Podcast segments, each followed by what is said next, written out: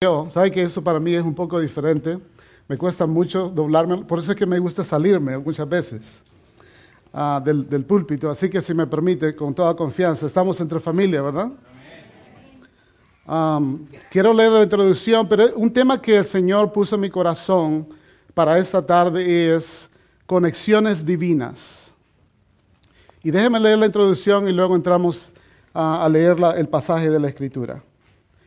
La iglesia del Señor Jesucristo es un solo cuerpo que está llamado a edificarse y crecer juntos.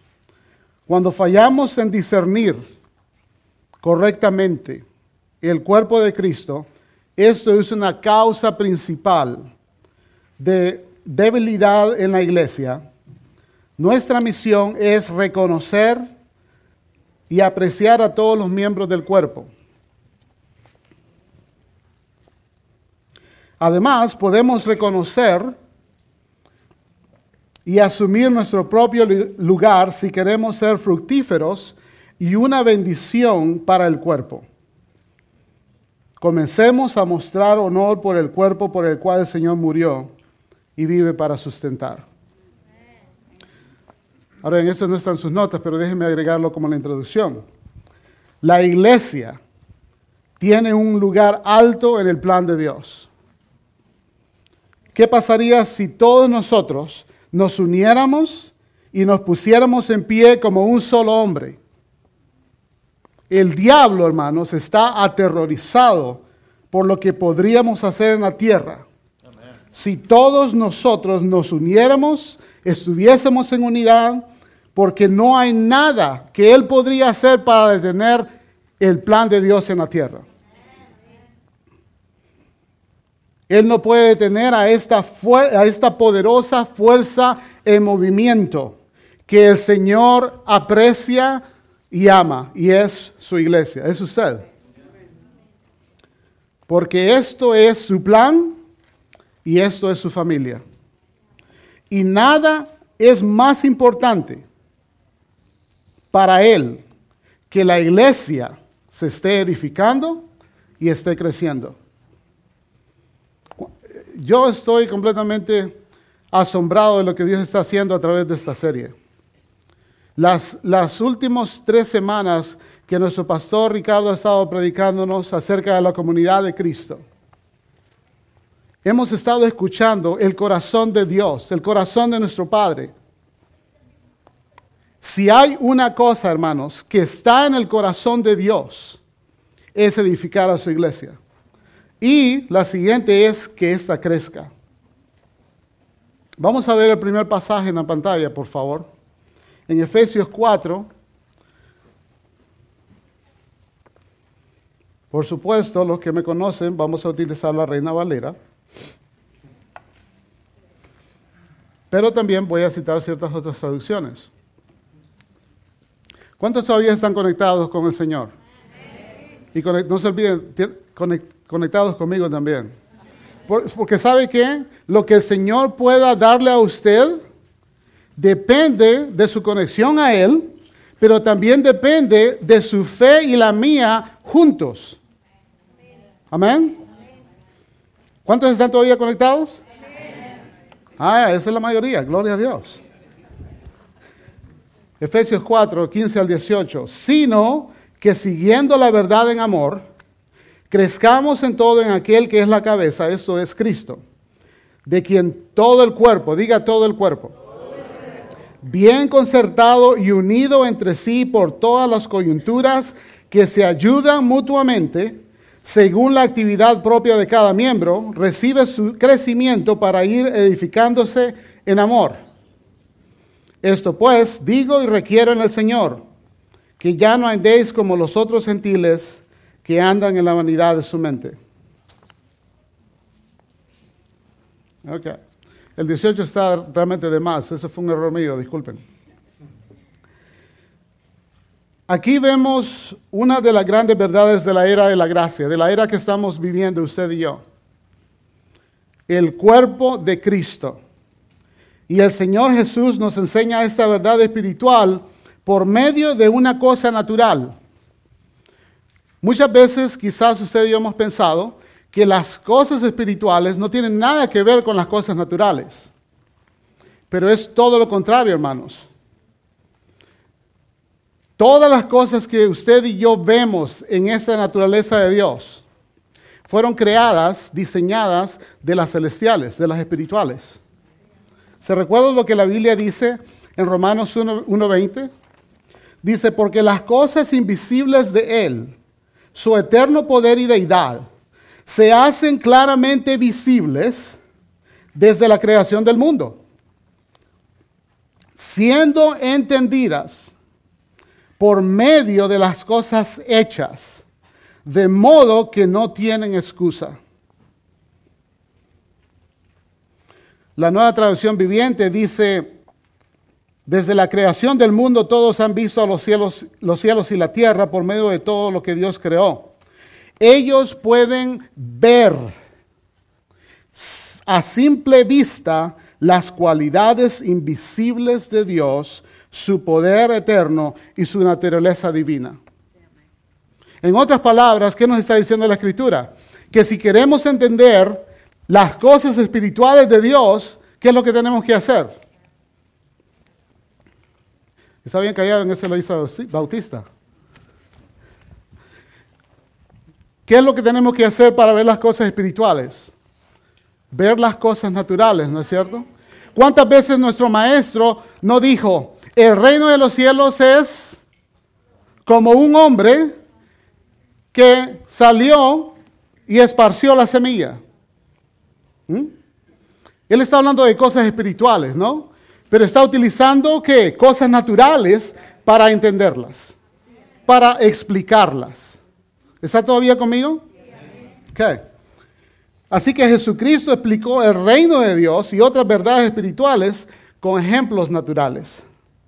¿Y a qué compara Dios a la iglesia de Cristo? Mira el versículo en la pantalla. Lo compara a un cuerpo. Ahora bien, así que usted y yo exactamente entendemos de lo que él está hablando, ¿no es cierto? Porque ¿cuántos trajeron un cuerpo hoy? Amén, esa es la respuesta correcta. Yo espero que usted haya venido en su cuerpo. Porque no, no, no queremos ningún espíritu flotando por el aire. Así que si usted y yo hemos traído nuestro cuerpo, exactamente podemos entender la analogía, el ejemplo.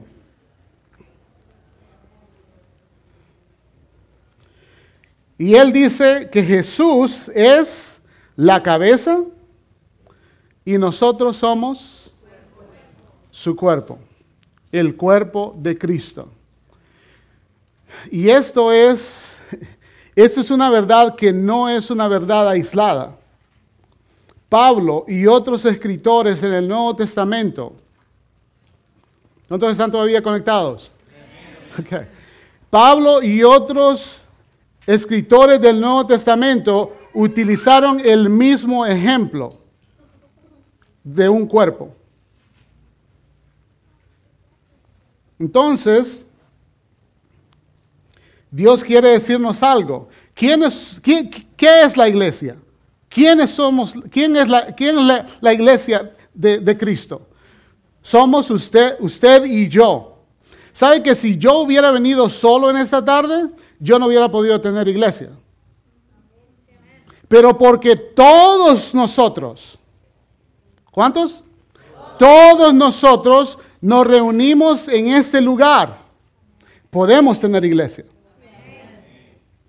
Y Dios desea que su iglesia sea edificada y que crezca. Ahora bien, vamos a ver el siguiente pasaje, porque aquí comenzamos a ver una mentalidad incorrecta que había en la iglesia de Corinto. ¿Sabe que Corinto era una ciudad? Así como Federal Way es una ciudad. La iglesia de Corintos realmente existió. Eran hermanos y hermanas como usted y como yo. En 1 Corintios 11, 20 al 22. Cuando pues os reunís vosotros, esto no es, no es comer la cena del Señor, porque al comer cada uno, ¿qué dice? Se adelanta a tomar su propia cena y uno tiene hambre y otro se embriaga. Pues, pues qué, ¿no tenéis casas en que comáis y bebáis? ¿O menospreciáis la iglesia de Dios y avergonzáis a los que no tienen nada? ¿Qué os diré? ¿Os alabaré? En esto no os alabo. Los corintios tenían ese concepto erróneo, equivocado, y estaban siendo glotones y hasta se estaban emborrachando. Solamente buscaban saciar su propio apetito, sus propios deseos. Y ellos venían a la Santa Cena con la mentalidad incorrecta. Mira el siguiente, el, siguiente pasaje, por favor. De manera que cualquiera que comiera este pan o bebiera esta copa del Señor indignamente, será culpado del cuerpo y de la sangre del Señor. Por tanto, pruébese cada uno a sí mismo y coma así del pan y beba de la copa. Porque el que come y bebe indignamente, sin, ¿qué dice? Discernir el cuerpo del Señor, juicio y come y bebe para sí, por lo cual hay muchos enfermos y debilitados entre vosotros y muchos duermen. Si pues nos examinásemos a nosotros mismos, no seríamos juzgados. Mas siendo juzgados, somos castigados por el Señor para que no seamos condenados con el mundo. Así que, hermanos míos, cuando os reunís a comer, esperaos unos a otros. Ahora bien, Voy a hacerle una pregunta y no voy a pedir que levanten las manos, le voy a hacer esta pregunta a las hermanas, a las que están casadas. Y quiero, por favor, que, si puede contestar, no levante su mano, sino que solamente diga amén. ¿Ok? ¿Todas las hermanas están, están de acuerdo conmigo? Ok. La pregunta es, ¿cuántos, ¿a cuántos de sus esposos les gusta esperar para comer? ¿Ninguna dijo amén? ¡Wow!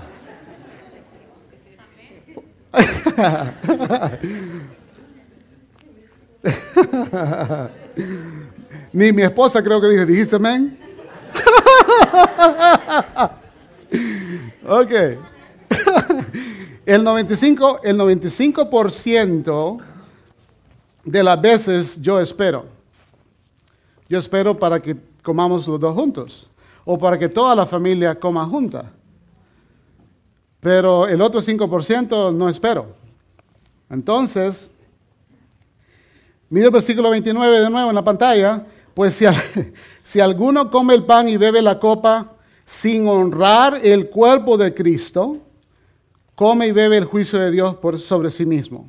Porque el que come y bebe, esa es otra traducción, el que come y bebe sin considerar a los que forman el cuerpo del Señor, se condena a sí mismo. Otra traducción dice, sin pensar en el cuerpo de Cristo. Usted y yo, ¿qué, estaba sucediendo, hermano, con los corintios? Ellos no estaban, ¿qué? No estaban considerando a los otros miembros del cuerpo de Cristo. No estaban, ¿qué? honrando a los otros miembros del cuerpo de Cristo y por lo tanto estaban siendo qué?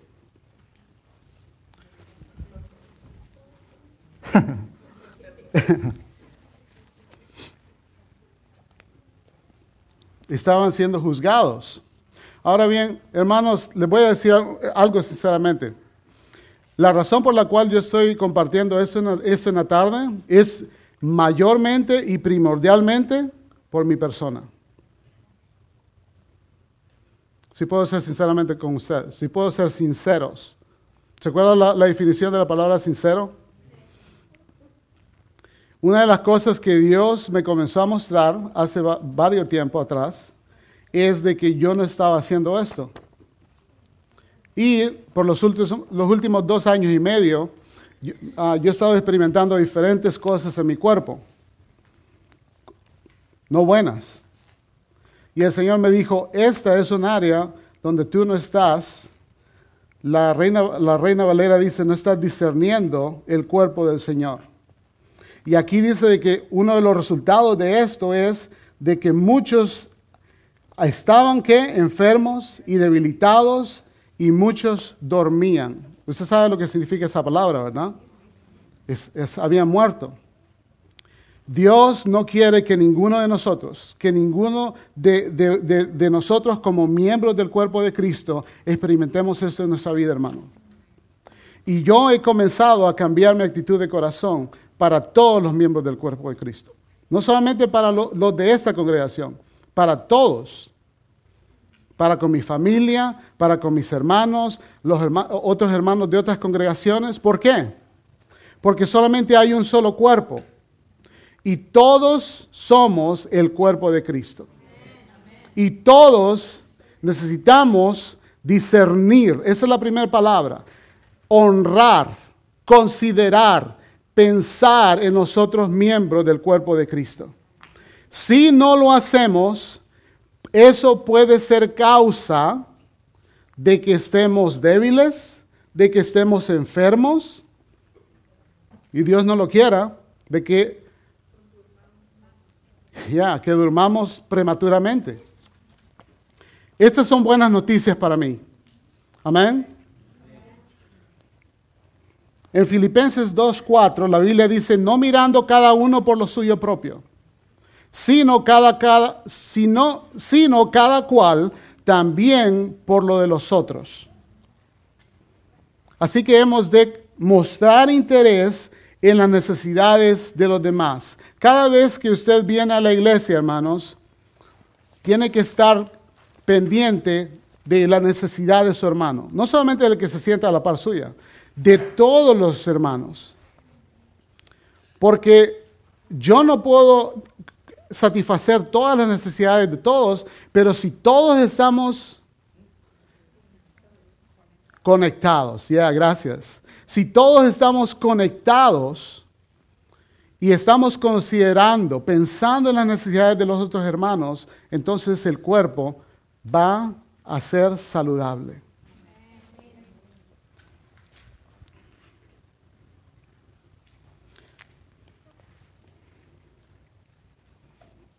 Me voy a saltar al siguiente punto porque creo que ya hablé demasiado de esto. Los veo demasiado serios. ¿Cuántos saben de que cuando aún cuando, cuando el Señor nos ama, hay, hay que recibir su corrección? Y yo no le estoy diciendo esto porque por ninguno de ustedes. Dije mayormente y primordialmente por mí. Por mí.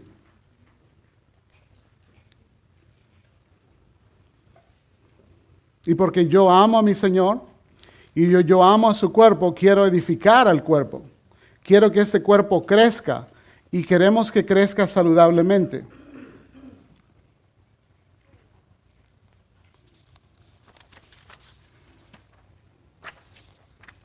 Ahora déjeme terminar este punto con lo siguiente.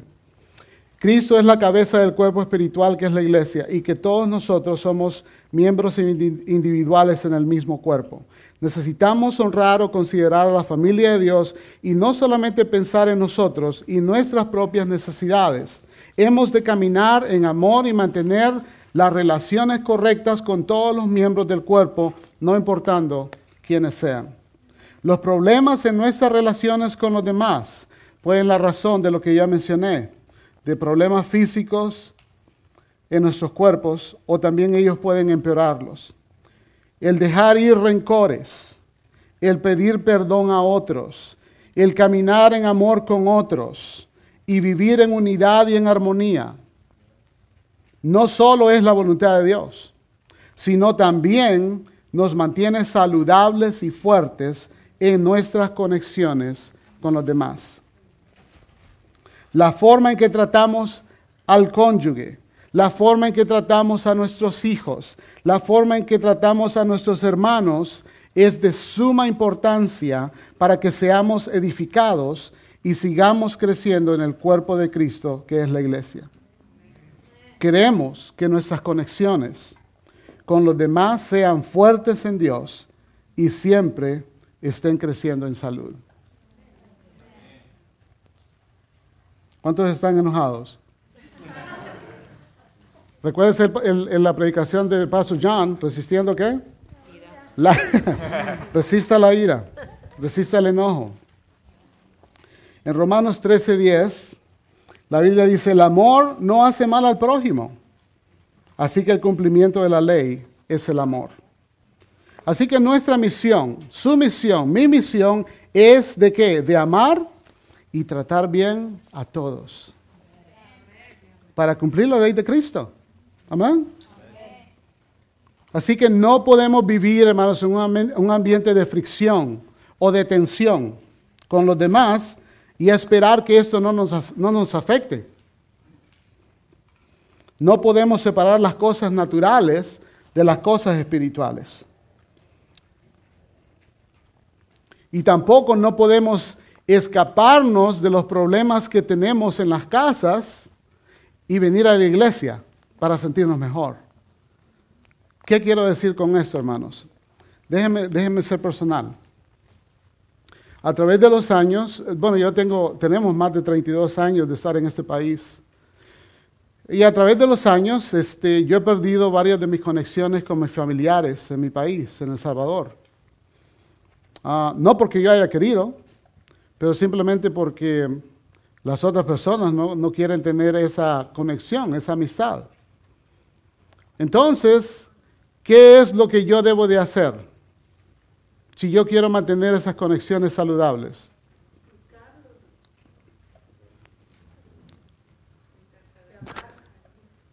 orar por ellos, pero también llamarlos, amén, y decirles, abrirles mi corazón. ¿Cuántos de ustedes tienen familiares a los cuales ya no les hablan? ¿Ninguno? ¿Solamente yo? Gracias, por esos siete valientes que levantaron la mano.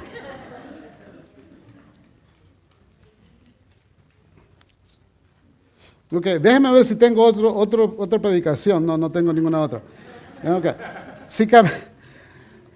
Pero si caminamos en amor con nuestro cónyuge, con nuestros hijos, usted sabe que si usted y yo caminamos en amor con, nuestra esposa, si usted camina en amor con, su esposo, si usted camina en amor con sus hijos, si usted camina en amor con los suegros,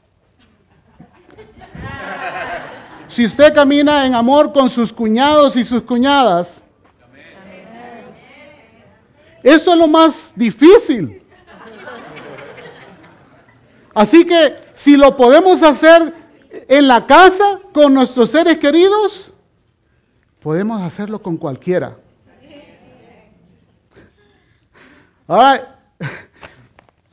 Están todavía conectados conmigo, ¿verdad? Ok. Porque esto no es fácil de escuchar. Bueno, para mí no fue.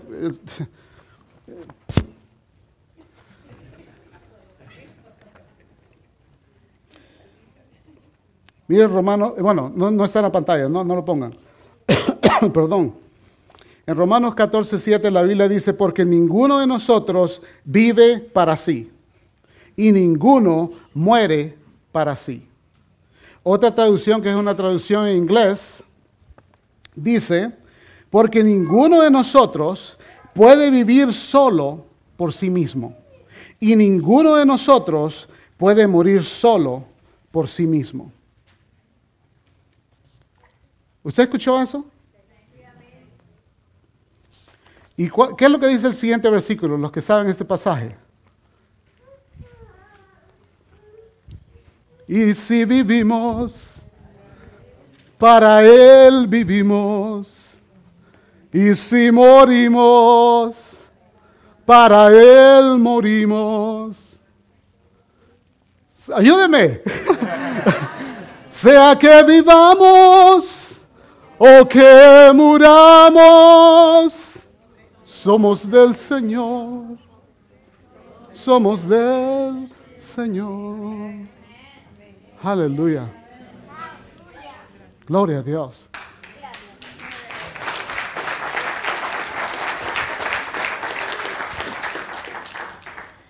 Eso es lo que Dios desea, hermanos, que todos nos conectemos en el mismo espíritu, para que Dios rompa todas estas cosas que nos están debilitando. Estas cosas que nos están atando.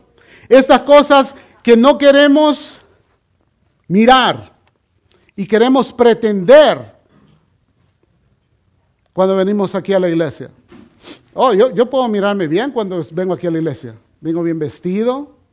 Mi esposa, sé que ella es la que me ayuda a vestirme. Por eso que me miro bien.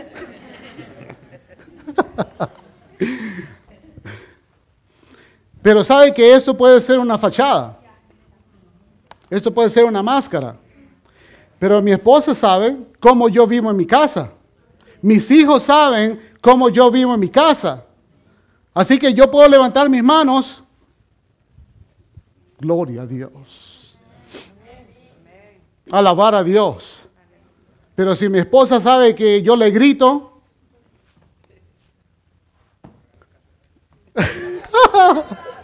gracias por decirlo, hermano. Si yo no vivo de acuerdo al amor de Cristo en mi casa, entonces me estoy engañando, hermanos. Dios no, yo no estoy engañando a Dios, yo me estoy engañando a mí mismo.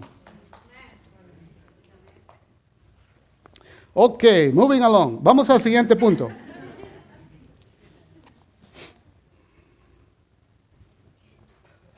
No, no, no, déjeme decir esto, porque eso está bueno. Aunque, mire, aunque no veamos los tres puntos, aunque no veamos los tres puntos, yo quiero que usted escuche el espíritu de esto. ¿Ok? Porque yo quiero, yo quiero que usted reciba vida en esta tarde. No quiero matarlo. Ese es un versículo, hermanos. La letra, pero el espíritu, ya, da vida, ya. ¿Cuál es el enemigo número uno del cuerpo de Cristo? El pastor Ricardo nos predicó de eso el, domingo antepasado, el domingo pasado. El egoísmo, el egocentrismo, el yo, que es la naturaleza de nuestra carne. Todos necesitamos luchar y lidiar con el egoísmo. Porque el egoísmo nos engaña y pasamos pensando la mayoría del tiempo en nosotros mismos. El canal favorito del yo se llama Beme,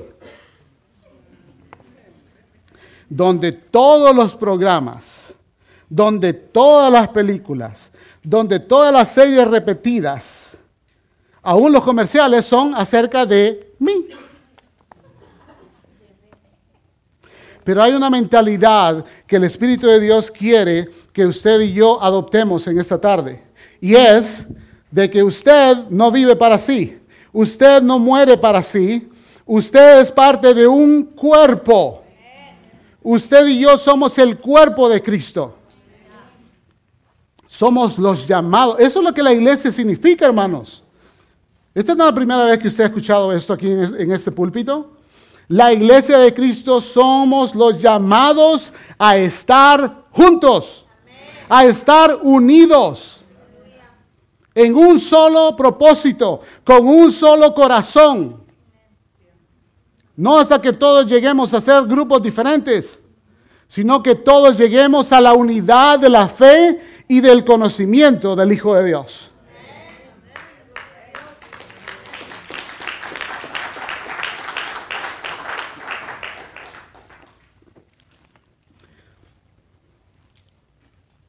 Esta es una clase de, una nueva clase de pensamiento donde dejamos de pensar como individuos viviendo en una isla separado de, de los demás.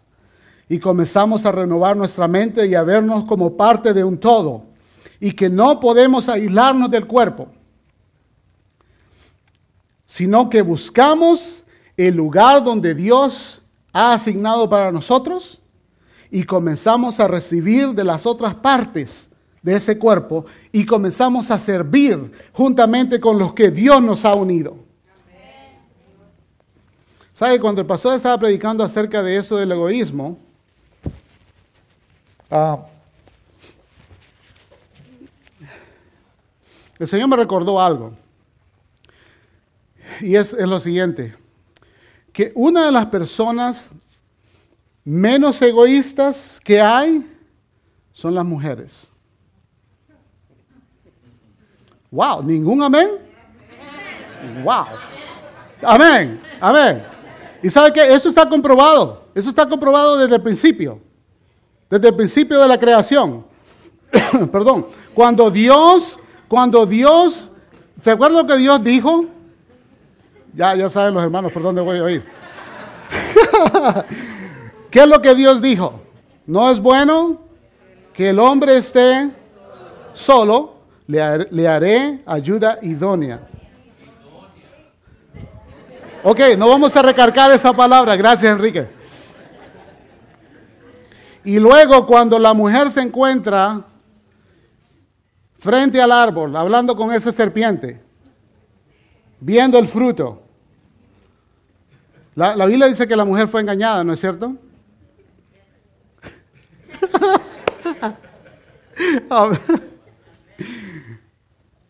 ¿Y sabe lo que la mujer hizo? Como muchas de nuestras esposas y muchas mujeres hacen. Compartir.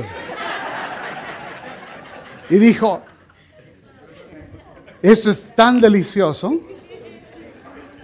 Y, vio a su esposo y le dice, mira, eso está tan delicioso que no me quiero perder, digo, que no quiero comer, que no quiero comer sola. Y se la dio a su esposo.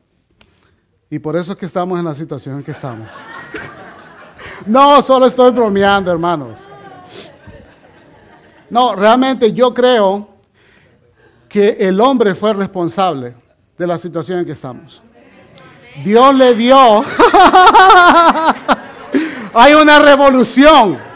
Gloria a Dios.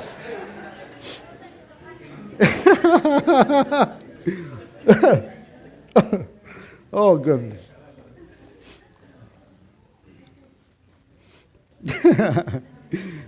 oh, gloria a Dios. Qué bueno estar en armonía. Hasta ya perdí la secuencia de lo que iba a decir.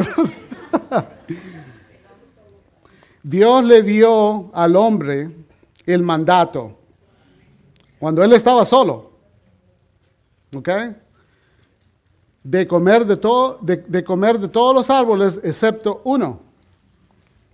Y el hombre desobedeció, sabiendo lo que estaba haciendo. No estaba escondido por ahí o apacentando los, los animales ni nada por el estilo. Estaba ahí con su mujer, con su esposa. Así que no culpo a la esposa, no, no se enojen las hermanas y tampoco no se enojen los hermanos. Resista la tentación. Y el punto número dos, encontrando nuestro lugar en el cuerpo de Cristo. Mira el siguiente pasaje, por favor. Porque si todos fueran un solo miembro, ¿dónde estaría el cuerpo? Pero ahora son muchos los miembros, pero el cuerpo es uno solo. Ni el ojo puede decir a la mano, no te necesito, ni tampoco la cabeza a los pies, no tengo necesidad de vosotros. Antes bien, los miembros del cuerpo que parecen más débiles son los más necesarios. Y aquellos del cuerpo que nos parecen menos dignos, a estos vestimos más dignamente. Y los que nosotros son menos decorosos se tratan con más decoro. Porque los que nosotros son más decorosos no tienen necesidad. Pero Dios, ¿qué dice? Ordenó el cuerpo, dando más abundante honor al que le faltaba para que no haya desaveniencia en el cuerpo, sino que los miembros todos se qué? Se preocupen los unos por los otros. La nueva traducción viviente, el versículo 25 dice, esto hace que haya armonía entre, entre los miembros a fin de que los miembros se preocupen los unos por los otros.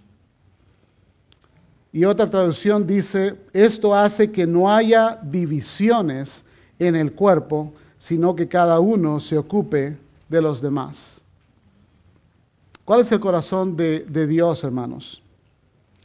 Todos nosotros somos miembros, somos parte del cuerpo de Cristo. Y todos somos necesarios. Todos somos indispensables. No importando, no importando qué tan pequeño sea usted se vea o se considere en el cuerpo de Cristo. Dios no ha puesto un montón de partes innecesarias. Todas ellas, todos nosotros, tienen un propósito, tienen una razón de existir y tienen un trabajo que hacer. Todas las partes del cuerpo son vitales, importantes y necesarias. Y por eso tenemos que estimarlas y apreciarlas. No, está su pantalla, pero el siguiente versículo dice, si un, si un miembro sufre, los demás miembros sufren con él.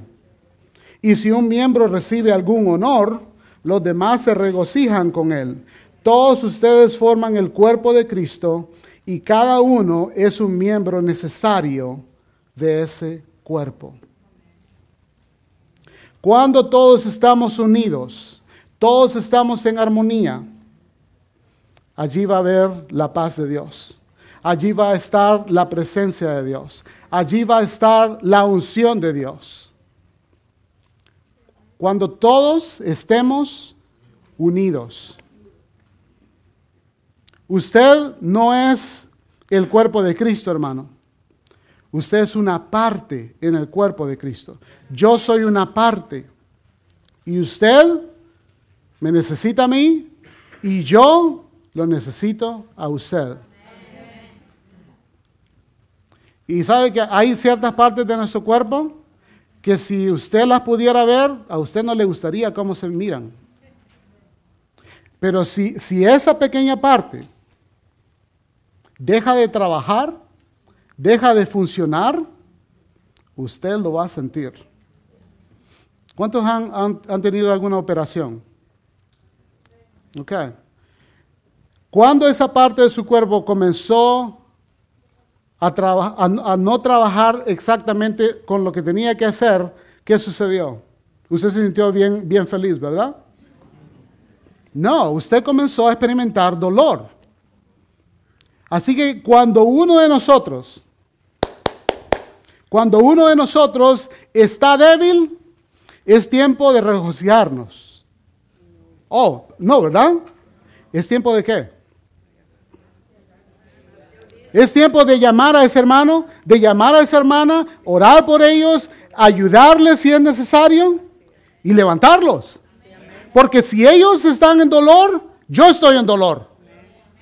Y si ellos están este, gozándose, yo también me gozo. La... No sé si decir esto. Mejor no.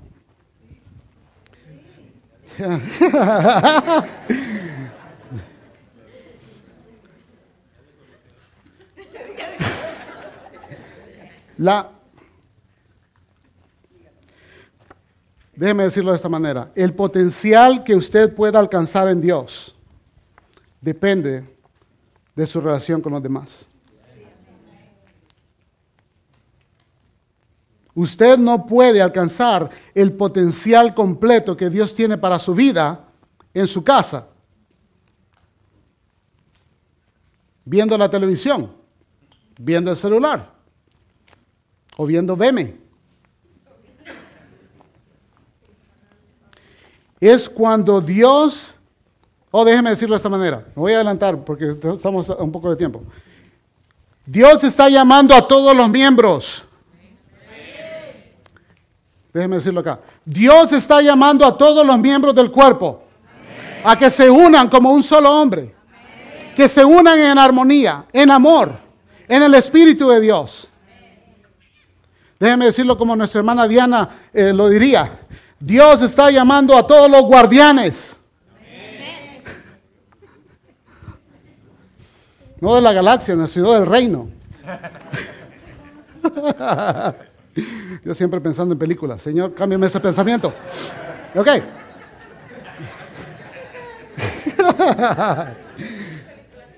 Demasiadas, gracias hermano. Dios está trabajando conmigo.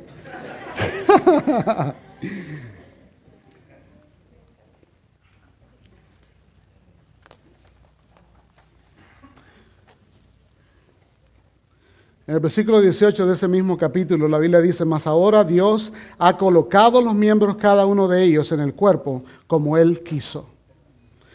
La nueva traducción viviente dice, Dios ha puesto cada parte justo donde Él quiere.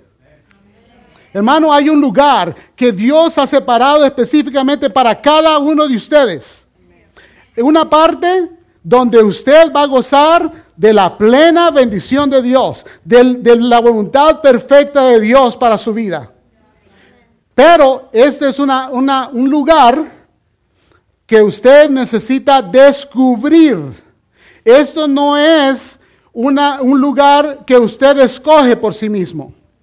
Esto no es como buscar una profesión o ir al colegio. ¿Y qué es lo que voy a hacer? No, Dios es, el que ha escogido un lugar específico para usted y para mí, donde realmente, por decirlo, cabemos exactamente en ese lugar. Y si estamos fuera de nuestro lugar, no podemos ser de bendición para los demás miembros. ¿Cuántos se recuerdan de que si, si en el Antiguo Testamento, cuando alguien usurpaba el lugar que no le correspondía, ¿qué es lo que sucedía? ya, porque estaba en el lugar equivocado. Y usted y yo, Dios nos ha puesto en una parte específica de su cuerpo. Y es necesario que usted y yo busquemos a Dios y le creamos de que Él nos va a poner en ese lugar. Porque Él ya sabe cuáles son sus gracias y cuáles son sus dones. Él sabe exactamente lo que Él ha puesto en usted. Antes de que usted naciera en el vientre de su madre, ya Dios lo había escogido. Y Dios lo formó en el vientre de su madre.